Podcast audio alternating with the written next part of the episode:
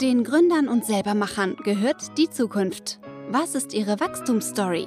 Auf welche Erfolge sind sie besonders stolz? Das alles und noch viel mehr ergründen wir jetzt gemeinsam. Los geht's mit Gründergrips, der Podcast. Heute zu Gast Roland Werler, sozusagen der Gründer und Geschäftsführer der Reha-Klinik Tannheim. In der Reha-Klinik Tannheim geht es um Familien mit chronisch kranken Kindern.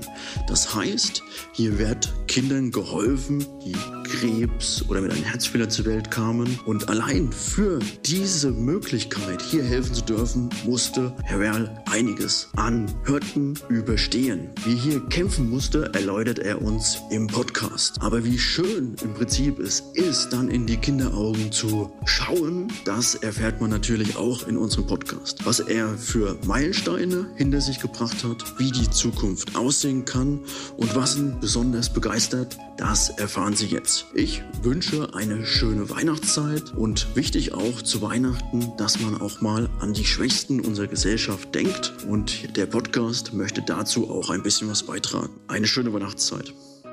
Los geht's mit Gründergrips, der Podcast. Hallo Herr Werle, wie geht's Ihnen? Also mir geht's gut, wobei wir natürlich gewisse Einschränkungen haben durch die Corona-Pandemie und unsere Arbeit hier in Tannheim nicht so erledigen können, wie wir es gerne hätten, da doch viele Einschränkungen da sind, einmal für die Patienten und die Familien, zum anderen aber auch für die Mitarbeiterinnen und Mitarbeiter. Äh, wenn ich so an unsere Physio- und Sporttherapeuten denke, ist natürlich die Arbeit unter der Maske schwierig. Gleiches gilt aber auch für die psychologische Arbeit, für die psychosozialen Mitarbeiter wie für die Ärzte. Es ist einfach so, was von den Menschen, den muss man einfach ins Gesicht sehen. Ja. Denn nicht nur das gesprochene Wort, sondern auch natürlich seine Mimik, seine Gestik sagen manchmal mehr wie das, was er uns verbal rüberbringen will. Das stimmt, ja. Ja, wir befinden uns hier jetzt im wunderschönen Tannheim, auch winterlich geprägt vor Weihnachten. Ich kann mir auch vorstellen, dass die Weihnachtszeit für Sie auch eine besonders wichtige Zeit ist, um sozusagen den Betrieb auch für die kommenden Jahre zu sichern, durch Spenden und die Neubauten anzuregen. Ist das so oder liege ich da falsch? Nee, das ist natürlich so, weil zum einen ist es das Jahresende, ja. zum anderen ist die Advent und, Advents- und Weihnachtszeit natürlich auch emotional eine ganz besondere Zeit und das spürt man natürlich auch in der Rehabilitation. Gleichzeitig müssen wir dort einen Großteil unserer Spenden akquirieren und deshalb haben wir ja auch Aktionen laufen, dass einzelne Familien bereit sind, im örtlichen Südkurier der Tageszeitung hier äh, quasi ihre Geschichten äh, auch zu präsentieren, um uns zu helfen, mögliche Erweiterungen zu machen, zum Beispiel jetzt das Kinderhaus äh, zu bauen, das wir ja im Frühjahr beginnen wollen. Den Spatenstich haben wir jetzt gemacht. Und dazu ist natürlich diese Zeit im November, Dezember vor Weihnachten ganz extrem wichtig. Das kann ich mir vorstellen. Also hier sind ja im Prinzip viele Familien zusammen mit chronisch kranken Kindern und es ist ein Mehrwert aus meiner Sicht. Eine Mutti hat ja mal gesagt, dass wir uns hier aktuell auf einer Insel befinden im Meer der Sorgen. Das finde ich ein sehr prägendes Zitat. Tannheim ist schon irgendwo einzigartig. Was macht das für Sie so einzigartig? Wie würden Sie das ausdrücken? Ja, ich bin immer wieder begeistert von unseren Patienten. Die Tatkraft, der Mut, die Zuversicht, das Nicht-Aufgeben wollen, sind unwahrscheinlich tolle Botschaften, die selbst schon kleine Kinder, aber auch Jugendliche und junge Erwachsene senden. Und da muss ich sagen, da bin ich von Anfang an fasziniert gewesen.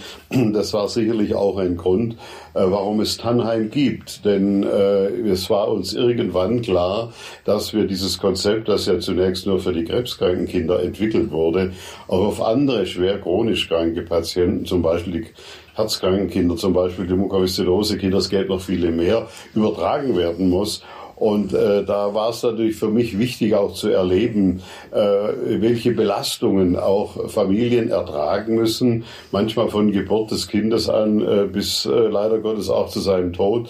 Und das hat mich immer wieder beeindruckt, auf der einen Seite auch betroffen gemacht, auf der anderen Seite, man lebt da schon auch mit und wenn man selber vier gesunde Kinder hat, dann lernt man erstmal wertschätzen, was es bedeutet, wenn man jeden Tag aufstehen kann, wenn man gesunde Kinder hat. Und dann spielt auch die Zeit, auch die Arbeitszeit keine Rolle, denn äh, bei uns war es all die Jahre, die letzten 35, fast 40 Jahre waren bei mir so, äh, dass ich 70, 80 Stunden Wochen hatte.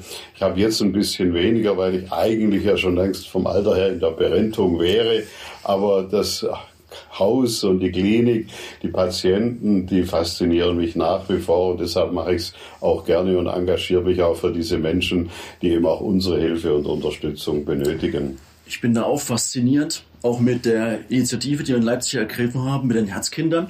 Es ist wirklich so, dass die kleinen Kinder, egal was für große Operationen hinter sich haben, Krebsherz, die sind so lebensfreudig, die wollen am liebsten wieder aufstehen, das ist so, so diese Strahlen, diese Energie.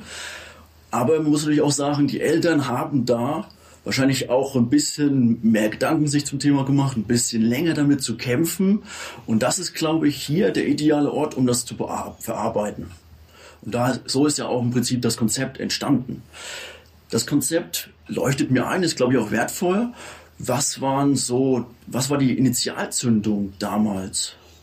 Also die Initialzündung kam per Zufall, als ich erfahren habe, dass es in Deutschland oder im deutschen Südwesten zunächst mal krebskranke Kinder gibt. Das habe ich mir nie vorstellen können als junger Mensch. Äh, bin dann konfrontiert worden und ich war damals in der Katharinenö. Das ist auch eine zweite Einrichtung, die familienorientiert arbeitet und dort haben wir das Konzept entwickelt. Mhm. Und wir hatten schon auch immer vor, Mutter, Vater, Kind Kur zu machen. Äh, und plötzlich habe ich gesehen, wie groß die Not ist. Und ich hatte das große Glück, äh, mit der Universitätskinderklinik in Tübingen den medizinischen Direktor kennenzulernen, der dieses Konzept von Anfang an begeistert unterstützt hat und der gesagt hat, wir müssen, wenn wir uns um, in dem Fall zunächst mal um die krebskranken Kinder bemühen, müssen wir die gesamte Familie in das Konzept mit einbinden. Denn die Belastungen für die Eltern, für Vater, Mutter, aber auch für die Geschwisterkinder, die oftmals die Schattenkinder sind, die übersehen werden, ist es ganz, ganz wichtig, dass wir den Patienten auf der einen Seite medizinisch, pädagogische oder auch psychologische Betreuung anbieten lassen, aber genau das Gleiche für die Geschwister. Und deshalb war für uns von Anfang an klar, dass wir nur ein Konzept entwickelt werden, werden, in dem die ganze Familie in die Rehabilitation einbezogen wird. Das hat sich natürlich nach und nach entwickelt. Es war am Anfang mehr psychologielastig und dann haben wir irgendwann bemerkt, wie wichtig es ist, dass wir hochqualifizierte Ärztinnen und Ärzte hier haben, mhm. äh, weil auch viele Fragen da sind. Und dieses Konzept hat unwahrscheinlich eingeschlagen, äh, quasi auch nur bei den Kostenträgern nicht. Die wollten zunächst dieses Konzept überhaupt nicht haben weil sie sich nicht vorstellen konnten, dass man ein System der Familie in einen Behandlungsprozess integriert, sondern man ging traditionell immer von aus, wenn ein Individuum erkrankt, ist, dann bekommt es entsprechend medizinische Hilfe. Mhm. Aber das als System zu begreifen und zu sehen, das war völlig neu, das war ein Paradigmawechsel in der gesundheitlichen Versorgung der Republik und deshalb gab es enorm viele Widerstände. Es war unser großes Glück, dass wir mit krebskranken Kindern angefangen haben und dass wir dann ein zweites hatten, so verrückt es jetzt klingt. 1985, wo, als wir so richtig begonnen haben mit dieser Arbeit, mhm. drehte das ZDF, die Schwarzwaldklinik in, im Schwarzwald bei uns, um uns herum. Und Klaus-Jürgen Wusser alias Professor Brinkmann hat, konnte ich sofort begeistern für diese Arbeit. Und das, dass es auf der einen Seite krebskranke Kinder waren, die versorgt werden sollten, und ja. andererseits diese Schwarzwaldklinik mit den wöchentlichen Zuschauern bis 25, 28 Millionen, haben natürlich die Krankenkassen und die Rentenversicherer verstummen lassen. Die hatten ja. Angst, dass, äh, dass sie da äh, Ärger bekommen. Und schön war, dass äh, Wusser sich wirklich voll dahinter stellte und wir 1990 dann eine Stiftung mit ihm gründen konnten, die Deutsche Kinderkrebsnachsorge oder damals diese Kinderkrebsnachsorge Klaus-Jürgen Wusser Stiftung. Mhm. Und äh, daraus entstand dann auch unbedingt das Bedürfnis, weitere chronisch kranke Kinder einzubinden. Und deshalb haben wir uns 1990 entschieden, herzkranke Kinder, Mukoviszidose-kranke Kinder zu nehmen. Damals wurde ich angesprochen, per Zufall habe ich sie kennengelernt, Christiane Herzog, die mhm. Gattin des früheren Bundespräsidenten Roman Herzog, die Schirmherrin der Mukoviszidose war. Und so kam es dazu, dass wir uns 1990 ganz spontan entschieden haben, eine neue Klinik zu bauen. Irgendwo im Schwarzwald oder Bodenseeraum. Und Geld hatten wir überhaupt keins, keinen einzigen Cent. Aber wir hatten den guten Willen, für diese Kinder, für diese Eltern was zu tun, weil wir den Erfolg so erlebt hatten. Und mich selber hat ein Patient enorm geprägt. Darf ich fragen, wer? Ja, das war Björn. Mhm. Also Björn war 1985 im Sommer mit seiner Familie damals in der Katharinenhöhe. Und es passierte etwas, was wir uns auch nicht vorstellen konnten. Das war dann die nächste, erste Konfrontation. Es starb ein Kind, der gleich alt war, mhm. Jan Felix. Ähm, und mit dem spielte er noch im Sandkasten. Und das war natürlich ein Schock. Die Eltern von Björn haben uns schreckliche Vorwürfe gemacht damals, warum wir so kranke Kinder nehmen. Sie wollten noch nach vorne schauen. Und äh, die Reha war dann irgendwann zu Ende und im Frühjahr 1986 ähm, plötzlich rufen die Eltern an, sie möchten unbedingt nochmal zur Katharinenhöhe kommen, mhm. aber ich könnte mich sehr sicher daran erinnern, sie hätten so geschimpft. Und dann habe ich gesagt, kommen Sie, wenn der Björn das will, dann kommt, soll er einfach kommen. Und dann waren die beiden, waren die da, auch wieder im Sommer. Und äh, das Schicksal wollte es, dass wir äh, während er bei uns in der Katharinenhöhe war, äh, mussten wir leider ein Rezidiv des Europlatz-Stroms feststellen mhm. und Stadion 4 oder war klar, das wird extrem schwierig für den Björn. Nee. Und man hat ihn aber, man hat die Reha nicht abgebrochen, sondern gesagt, er soll jetzt die Reha noch fertig machen. Und es stand nämlich unmittelbar nach der Reha die Einschulung an. Mhm. Und dann hat die Akutmediziner, die haben damals gesagt, okay, er soll jetzt zur Einschulung noch gehen. Diese Woche, auf das kommt es nicht an, dann fangen wir wieder mit dem großen Behandlungsmarathon an. Ähm, und dann in der ersten Schulstunde oder in einer der ersten Schulstunden äh, bekam die so ein Sachkundeblatt. Und äh, auf diesem Sachkundeblatt sollten sie ihren Namen schreiben, ich heiße Björn, und sollten sich malen, sollten sich zeichnen. Und er zeichnete sich hoch eindrucksvoll, schockierend eigentlich, im Sarg liegend. Und das muss man sich vorstellen, dieser sechsjährige Junge, der sehr bewusst erlebt hat, wie es um ihn steht. Mhm. Das hat damals niemand gedacht, dass er das so erlebt. Und was hoch beeindruckend war, er hat äh, um diesen äh, um diesen Rahmen herum lauter, ich weiß nicht, 50 oder fast 100 kleine rote Herzchen gezeichnet. Mhm. Und das äh, hat mich unglaublich betroffen und beeindruckt. Auf jeden Fall wurde dann der Behandlungsmarathon durchgezogen und Ende Oktober riefen die Eltern wieder an, äh, Björn würde gerne nochmal zur Katharinenhöhe kommen. Er kam dann auch, äh, aber die haben auch gleich gesagt, wir müssen damit rechnen, dass Björn stirbt. Es mhm. sieht nicht gut aus. Er kam, es kam ein Junge, der ja relativ aufgeschlossen, fröhlich, mhm. hoffnungsvoll, zuversichtlich war, der einfach schon alleine von seinem Erscheinungsbild her beeindruckt hat. Mhm. Und gleichzeitig, es war eine religiöse Familie, das muss ich jetzt dazu sagen, ließ sich der Björn fast täglich von der Mutter oder von den Eltern die Weihnachtsgeschichte, die mhm. Geburt Christi und die Kreuzigung Jesu vorlesen. Also ich find, fand sowas irre. Ja. Anfang und Ende im Leben eines Menschen und in diesem Kreuzweg hat er sicher seinen eigenen Leidensweg so ein bisschen gesehen. Mhm. Die Reha ging vorbei, hat auch wunderschöne Bilder gezeichnet ähm, und die hat er mir auch geschenkt. Und äh, es wurde sogar Weihnachten äh, 86 und äh, eigentlich sollte er nach den Prognosen schon längst verstorben sein, äh, aber es ging ihm noch sehr ordentlich. Und er hat mir dort auch nochmal geschrieben, da kam das Frühjahr 1987 und da, äh, das war für die Ärzte unglaublich. Die haben dann gesagt, also wenn es ihm doch jetzt so geht, könnten wir doch nochmal einen Behandlungsversuch machen. Und das hat der damals knapp siebenjährige Junge abgelehnt, weil er mhm. gespürt hat, Nee. Es bringt nichts mehr. Und das muss man sich vorstellen. Und dann kam wieder so ein phänomenaler äh, Gedanke von ihm.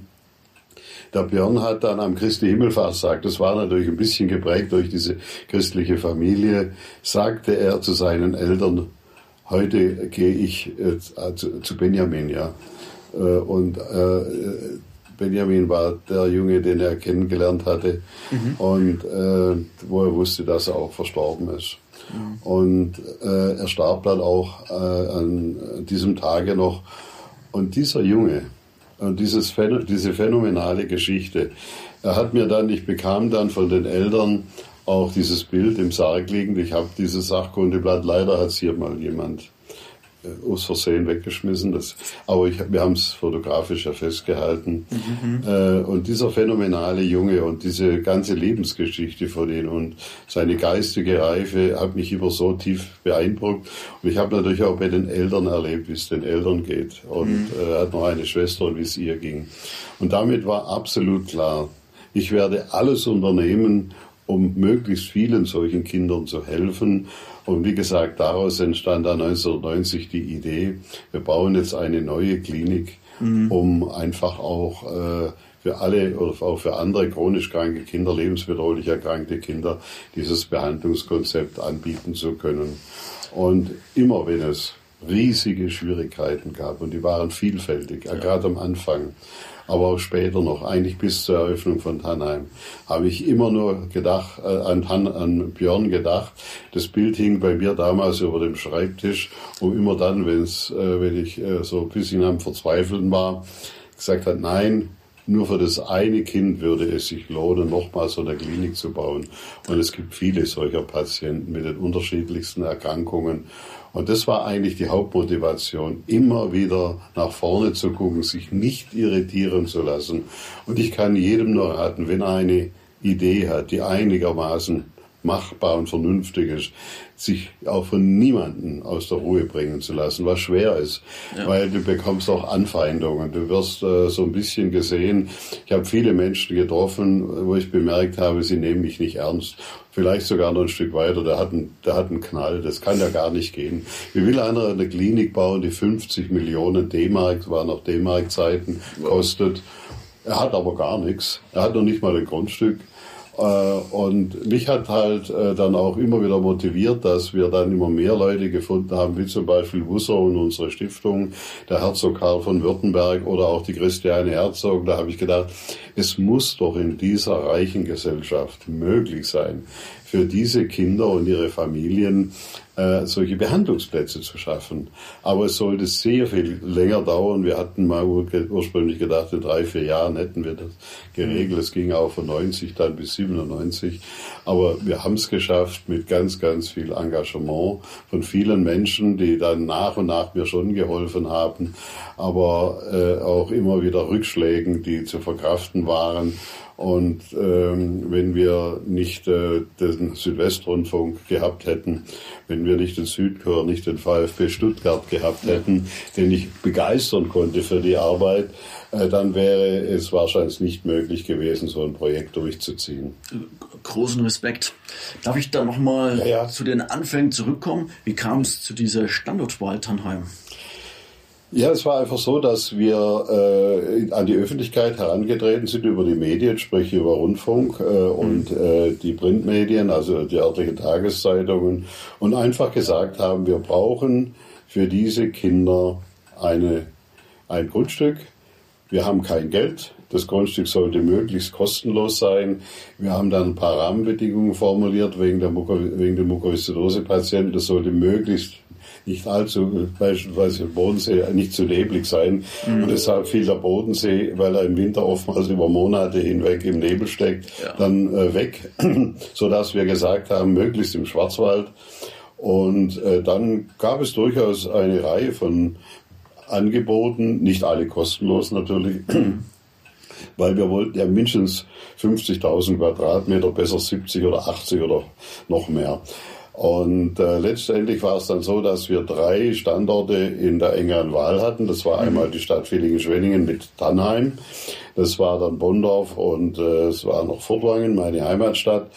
Und letztendlich kam es zur Entscheidung von Tannheim, äh, dass äh, bei der Grundstücksbesichtigung, wir hatten so eine kleine Bewertungskommission errichtet und äh, der Ober damalige Oberbürgermeister von Villingen-Schwenningen hat gesagt, also wenn ihr zu uns nach Tannheim kommt, äh, dann äh, bekommt ihr dieses Grundstück kostenlos.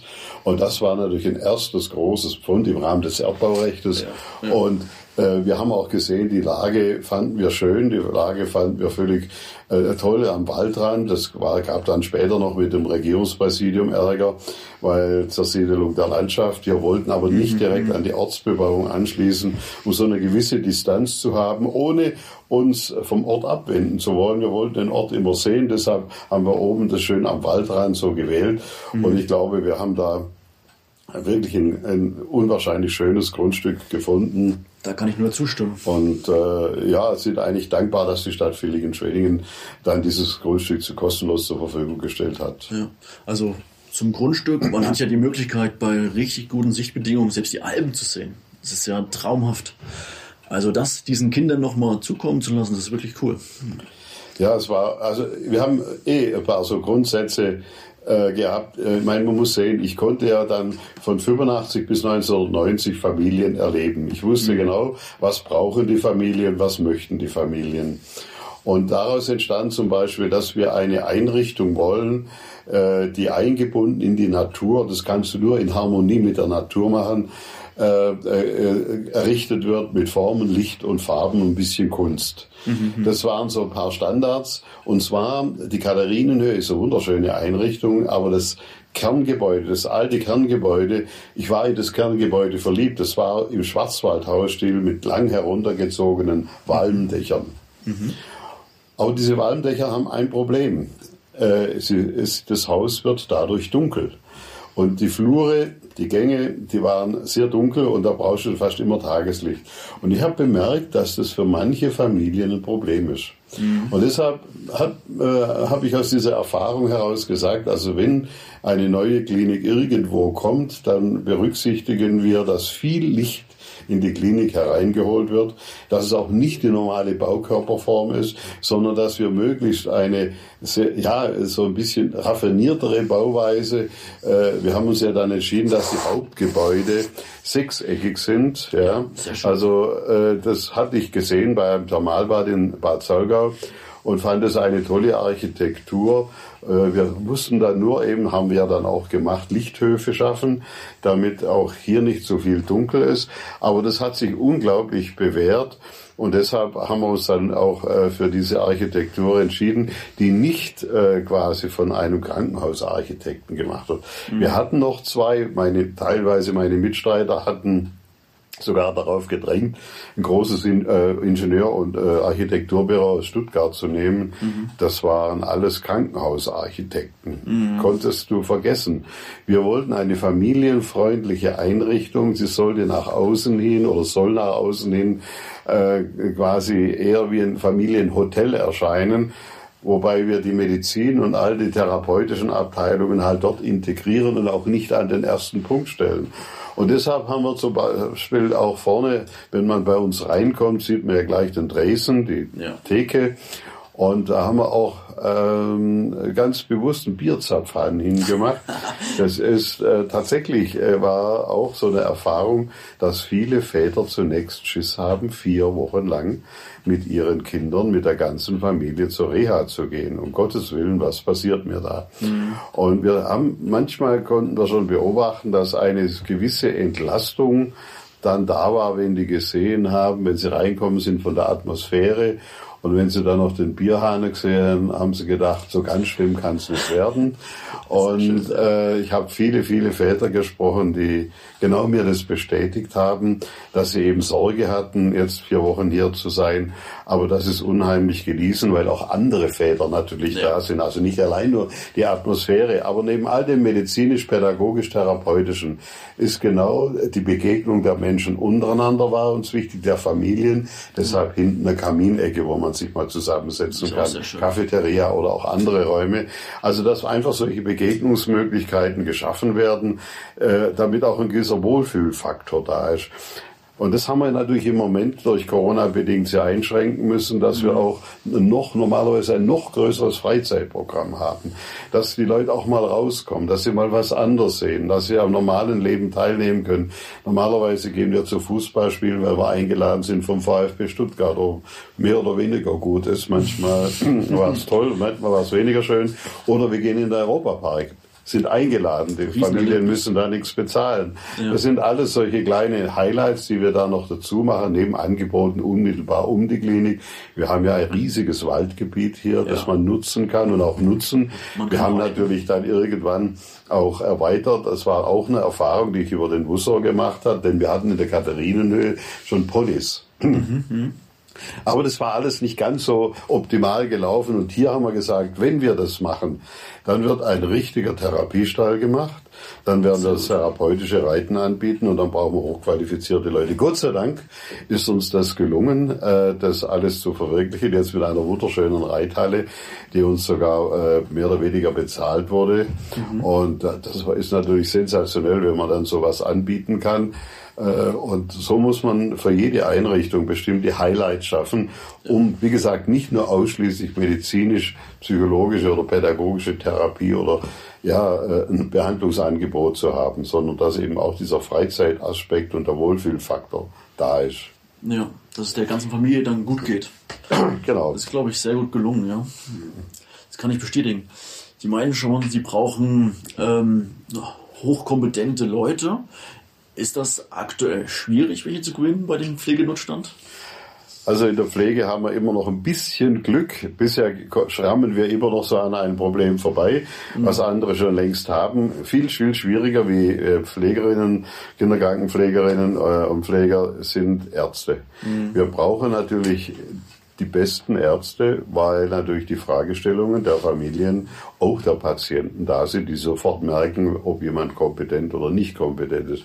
Das heißt, wir brauchen einen sehr guten Kinderonkologen, wir brauchen einen Kinderkardiologen, wir brauchen den Mukoviszidosefachar, Kinderpneumologen, und das ist gar nicht einfach, sie zu bekommen. Und dann haben, dann kommt wieder die andere Seite, der Kostenträger, der Renten- und Krankenversicherungsträger, die Ansprüche haben, die dann jemand haben wollen, der Rehabilitationsmedizin gemacht hat, der Sozialmedizin gemacht hat, mhm. der normale Arzthelfer, dem nicht so wahnsinnig viel. Und diese Kombination zu finden, einerseits Kinderonkologe, Kinderkardiologe, Rehabilitationserfahrung und, und oder auch äh, Sozialmedizin, das ist extrem schwierig und ähm, das kriegt man kaum zusammen. Es gelingt uns gerade recht und schlecht immer wieder, aber das macht mir schon Sorgen für die Zukunft, denn wir bilden zu wenig Ärzte aus. Ja. Äh, gerade im flachen Land wird es noch schwieriger, in Großstädten wird es einigermaßen gehen mit der ärztlichen Versorgung. Und diese Fachärzte, diese ganz speziellen Ärzte, äh, die sind immer weniger zu finden.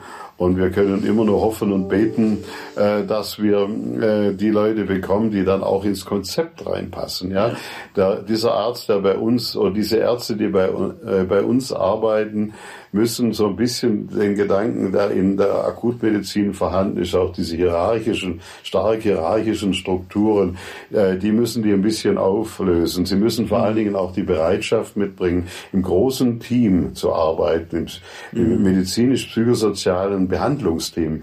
Denn die psychosoziale Seite äh, ist genauso wichtig wie die medizinische Säule. Deshalb haben wir gesagt, dieses Konzept familienorientierte Reha basiert auf zwei Kernsäulen. Das eine ist die komplette Medizin mit der Physiotherapie, Ergotherapie, alles was dazugehört, der ganzen Diagnostik und der Versorgung. Und die zweite Säule ist eben die psychosoziale Arbeit bis hin äh, der, äh, der Bezugstherapeuten, bis hin der Fachtherapeuten, Heilpädagogik, Kunsttherapie, äh, Ergotherapie, alles was damit dazukommt und vor allen Dingen auch die Kinder- und Jugendabteilung, äh, die damit dabei ist und die Schule, weil das sind das ist dann die äh, psychosoziale, pädagogische Säule.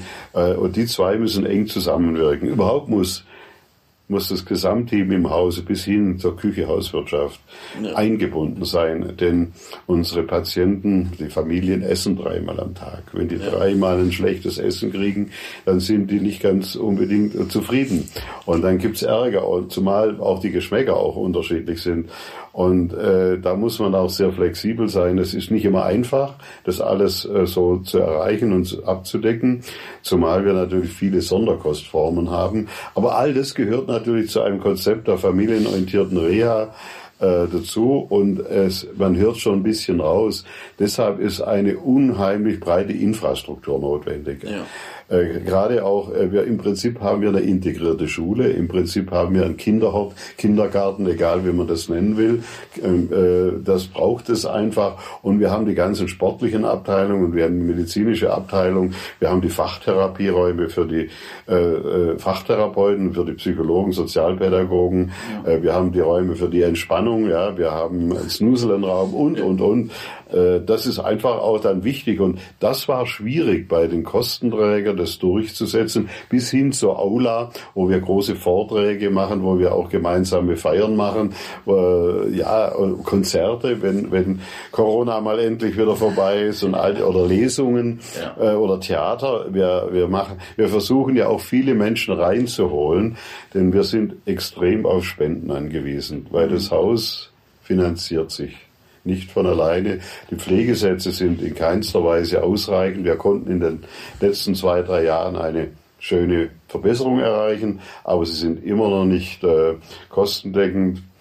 Wir brauchen im Moment mindestens, mindestens eine halbe Million, um den laufenden Betrieb äh, zu finanzieren.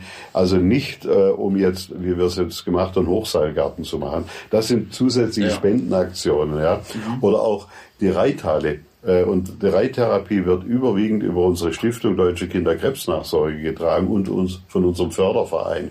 Wir haben einen Förderverein, da sind dankenswerterweise jetzt fast 1000 Mitglieder und die finanzieren uns beispielsweise dann die Reittherapie. Also das ist alles doch gar nicht dabei fast jegliche ähm, Investition, die wir machen in irgendwelche Erweiterungen oder Ergänzungen oder äh, ja, äh, die sind alle grundsätzlich über Spenden, Zuwendungen, Bußgelder äh, äh, finanziert. Also anders wäre das überhaupt nicht machbar. In Tannheim selber, in diesem Haus, stecken insgesamt über 58 Millionen Euro Spenden. In den vielen, seit, wenn man das jetzt rechnet vom Anfang an, wo, äh, als das Haus dann äh, entstanden ist, also 58 Millionen Euro bietet ja auch einige Arbeitsplätze. Wie viele Leute arbeiten jetzt aktuell für Sie, wenn ich fragen darf? Also das schwankt immer so ein bisschen zwischen 160 und 180, weil wir natürlich auch Teilzeitkräfte haben.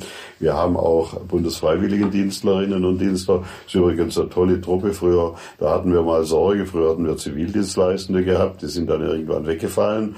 Mhm. Und jetzt haben wir Bundesfreiwilligendienstler und äh, auch manchmal in den Ferien noch Aushilfen. Also das schwankt immer so zwischen 160 und 180 Mitarbeiterinnen und Mitarbeiter. Mir ist aufgefallen, die sind alles sehr freundlich und als Patient fühlt man sich da wirklich wohl. Wie schafft man so eine Unternehmenskultur? Machen Sie da auch irgendwelche Events? Ich meine, man muss zum einen natürlich mal das selber vorleben. Ja. Und zum anderen äh, muss man genauso, wie man äh, versucht, ein gutes Konzept für die Patienten zu haben, muss man auch ein paar Ideen haben, wie man mit Mitarbeitern umgeht. Und man muss auch den Mitarbeitern das Gefühl geben, äh, dass sie erstens nicht nur gebraucht werden, sondern dass wir ein großes Team sind. Und deshalb äh, wertschätzen wir die Arbeit der Mitarbeiter. Das ist das Wichtigste. Das ist das Humankapital äh, einer, einer Einrichtung, das sind die Mitarbeiter. Und wir gehen, wir machen gemeinsame Betriebsausflüge, wir machen eine Weihnachtsfeier. Jeder Mitarbeiter bekommt von uns, ich habe die früher immer sehr schön von Hand geschrieben, jetzt mit Herrn Müller zusammen machen wir das auch noch, dass wir zum Geburtstag persönlich gratulieren, um mindestens dann auch mal auch zu den Mitarbeitern, die man jetzt nicht immer so sieht, mhm. den Kontakt zu halten. Äh, wir versuchen auch die Dankbarkeit, die wir natürlich auch von den Patienten bekommen, immer auch wieder weiterzugeben. Die Mitarbeiter hören es zum Teil ja auch selber, äh, die, die weg sind. Also ich glaube, es ist ganz einfach wichtig, dass man diesen, dass man einen sehr freundlichen Stil pflegt und dass man den Mitarbeitern das Gefühl gibt, du bist unglaublich wichtig und vor allen Dingen jeder an seiner Stelle.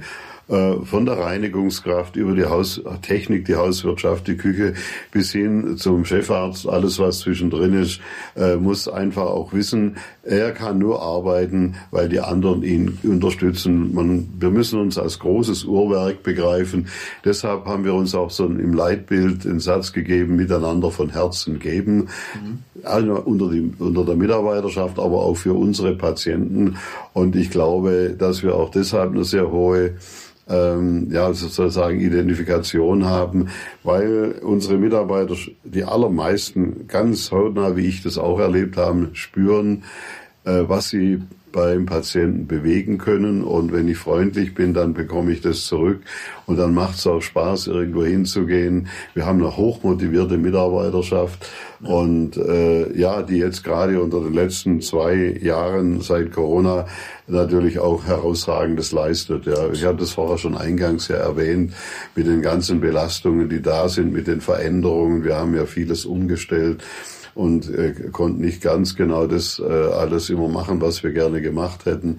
Aber äh, die, die, die Mitarbeiter gehen mit, aber man muss natürlich auch sie integrieren. Äh, man muss ihnen auch erklären, warum wir zum Beispiel auch viel Öffentlichkeitsarbeit machen, mhm. warum im Normalfall jetzt gerade nicht wie in Corona-Zeiten, aber sonst auch viele Besuche da sind, mhm. weil der Spender will wissen, wo er sein Geld hinträgt.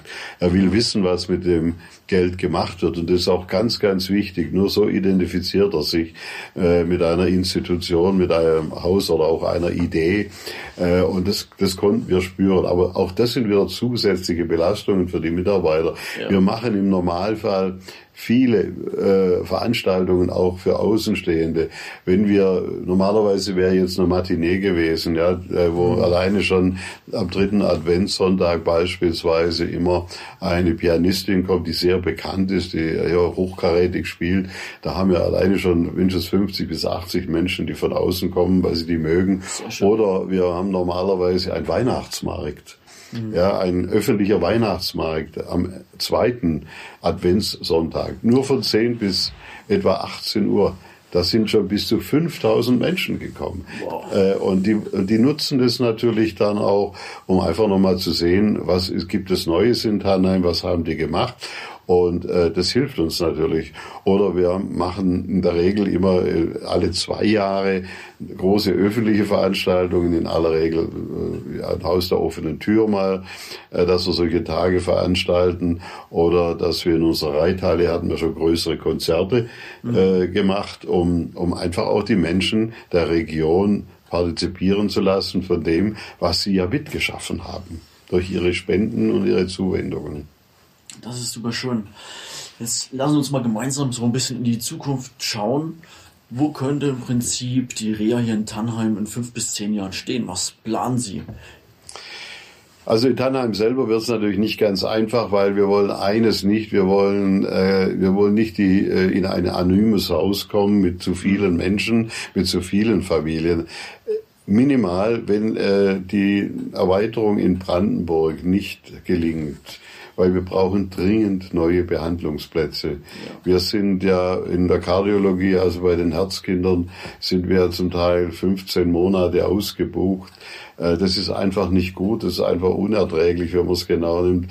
Im Bereich der Mukoviszidose ist es ähnlich, ein bisschen besser ist es in der Onkologie und ganz katastrophal ist es bei denen, die ihr Kind verloren haben, also bei den sogenannten verwaisten Familien ähm, denn äh, da haben wir mindestens zwei Jahre Wartezeiten.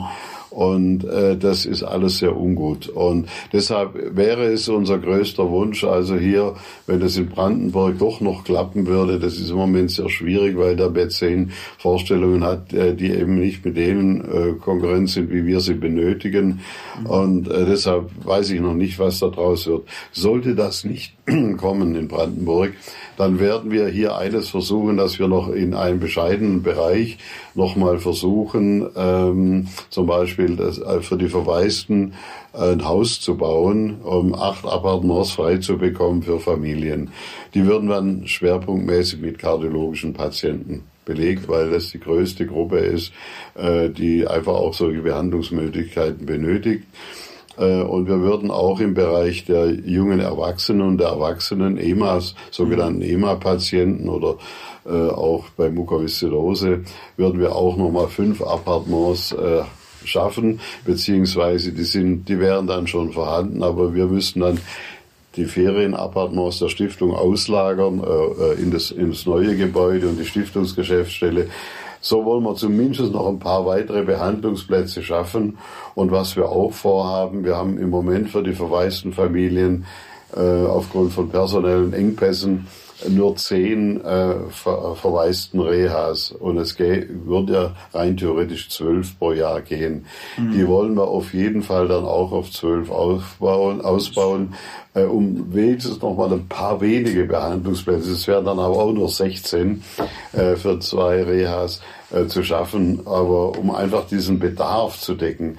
Und das ist auch noch so eine Botschaft, die, die wir gerne äh, auch an die Kostenträger, an die Öffentlichkeit geben wollen, äh, weil äh, viel das Verständnis ist, dass gerade die verwaisten Familien so ein Behandlungskonzept brauchen, ist überhaupt noch nicht etabliert. Da haben wir noch die gleiche Situation wie bei der Familienorientierten Reha vor 30 und vor 20 Jahren.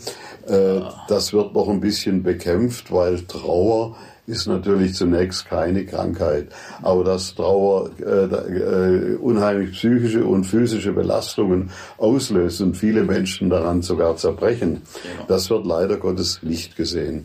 Und da müssen wir noch dran arbeiten. Und deshalb wäre uns natürlich sehr viel lieber, wir könnten da in Strausberg bei Berlin doch noch äh, mithelfen, dass hier etwa spiegelbildlich die gleiche Einrichtung wie Tannheim entsteht.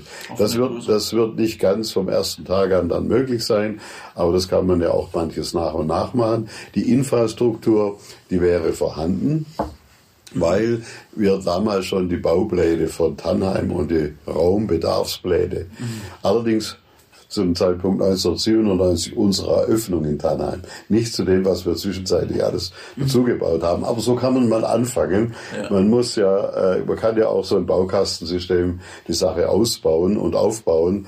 Äh, denn das Wichtigste ist auch dort, äh, neben der Gebäudigkeit, dass sie ein gutes Team bekommen und äh, dass sie äh, vor allen Dingen es geht immer wieder bei den Ärzten los. Das ist einfach in einem Krankenhaus, in einem Reha-Krankenhaus das Wichtigste und dann äh, aber auch Psychologen und all die anderen Mitarbeiter.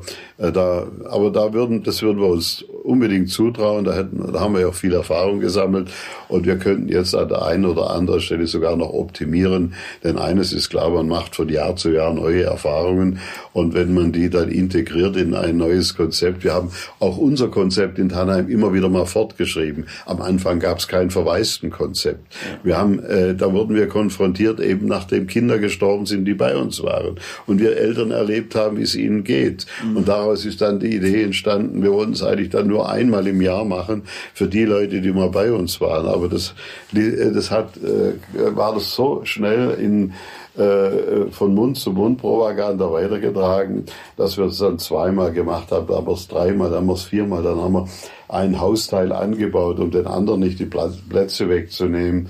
Und haben dann im Jahr 2009 war das, dann haben wir gedacht, na ja, also äh, jetzt werden wir die verwaisten Reas nicht ganz voll bekommen, weil wir haben es damals von vier auf acht Rehas erhöht. Mhm. Das war, äh, war ein Trugschluss. Eigentlich umso mehr wir angeboten haben, umso mehr Nachfrage war da. Und deshalb kann man hier nur auch als Botschaft nach außen sagen, es wäre dringend notwendig, für diese Familien weitere Behandlungsmöglichkeiten zu schaffen. Die sind zum Teil in einer großen seelischen Not.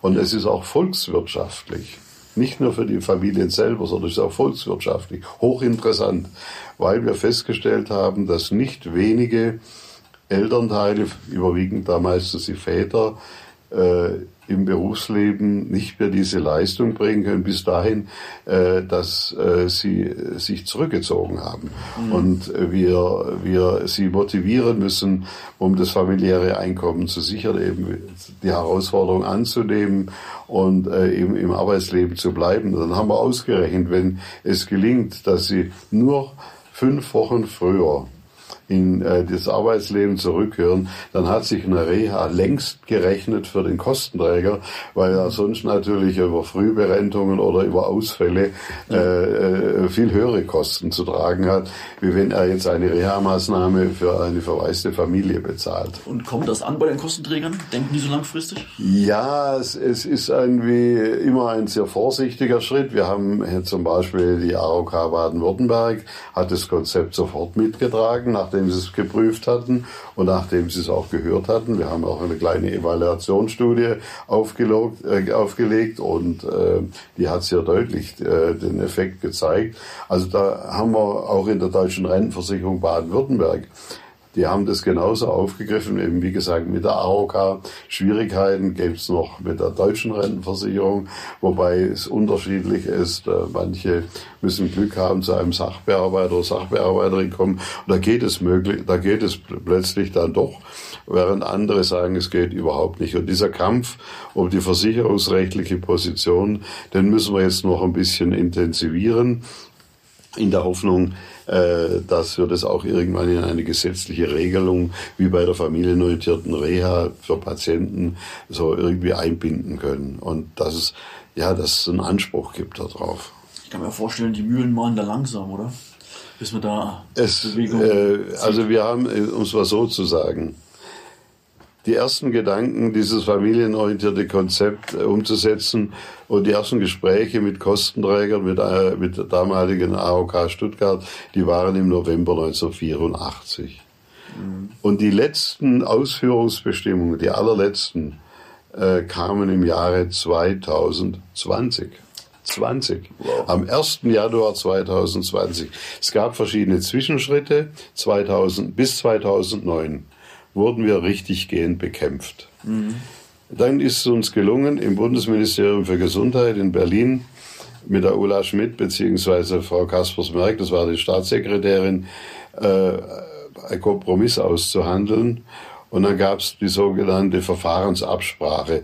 Dann war zumindest mal so ein, äh, so ein Konstrukt da, äh, wo man sagen konnte, es gibt die Möglichkeit, äh, dass, äh, dass ihr eine Reha bekommt und das ist auch rechtens über diese Verfahrensabsprache. Und 2017 folgte dann der nächste Schritt bei einer Rentenreform, bei dem sogenannten, so komisch, dass es sich anhört, beim Flexi-Rentengesetz. Mhm.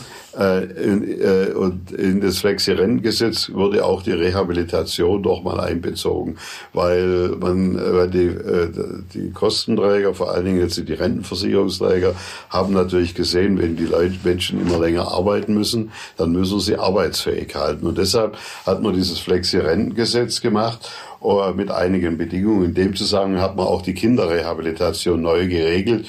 Und da wurde zum ersten Mal die Begrifflichkeit familienorientierte Reha äh, und mit, äh, mit den Standards hinterlegt.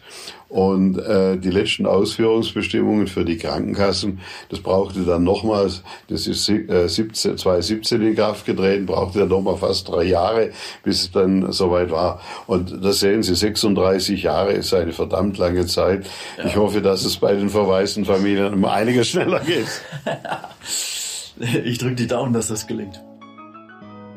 Die Geschichte und das Lebenswerk von Roland Werler ist wirklich spannend. Er ist ein richtiger Macher und hat hier einiges entstehen lassen.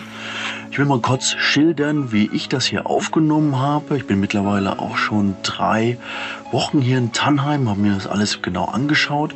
Und gerade für die Kinder, diese leuchtenden Augen entstehen oft. Bei meinem kleinen Sohn, der herzkrank ist, zum Beispiel, wenn er zum ersten Mal auf dem Pferd sitzt und das Pferd mit ihm durch die Reithalle geht. Das war für ihn, glaube ich, ein Wahnsinnserlebnis. Was ihn auch noch sehr begeistert hat, natürlich der Streichelzoo oder die Kühe, die in der Nähe stehen. Das sind alles Sachen, die die Kinder wirklich schön äh, begeistern, von ihren Sorgen ablenken und sowas, glaube ich, sollte man unterstützen. Hier in Tannheim kann ich sagen, weil ich es mir angeschaut habe, kommt das Geld auch da an, wo es hin muss. Also direkt bei den Mitarbeitern, bei dem Geschäftsführer, der dann neue Sachen plant, wie zum Beispiel den Kindergarten, der entstehen soll. Also aus meiner Sicht ein Projekt, wo man drüber nachdenken kann, wenn man dieses Jahr spenden möchte. Ich werde euch da auch nochmal in den Show Notes die Daten hinterlegen. Ich wünsche eine schöne Zeit und der zweite Teil, der kommt jetzt in zwei Tagen und hier geht es nochmal um den Macher, um den Antrieb und welche Steine in den Weg gelegt wurde. Und wir schauen uns natürlich auch die modernen Medien an. Kann man da was erreichen? Ich freue mich drauf. Bis bald. Gründern gehört die Zukunft. Wir möchten im Podcast Gründerkrips Ihnen ein paar Gründer vorstellen und auch gründergeführte Unternehmen besprechen. Warum? Man kann im Gespräch mit den Gründern einiges lernen für sein eigenes Business, aber auch für seine Investmentphilosophie. Deswegen würde ich mich freuen, wenn Sie unseren Podcast Gründerkrebs unterstützen, indem Sie ihn bewerten auf den Plattformen und einen Kommentar dalassen. Es freut mich sehr, dass Sie das Gespräch verfolgt haben. Ich wünsche Ihnen einen schönen Tag. Ihr Florian König.